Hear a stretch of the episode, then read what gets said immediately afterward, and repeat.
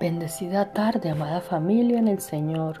Les saludamos con mi esposo deseando una vida llena y abundante de bendiciones que vienen de nuestro amado Padre, de nuestro Dios.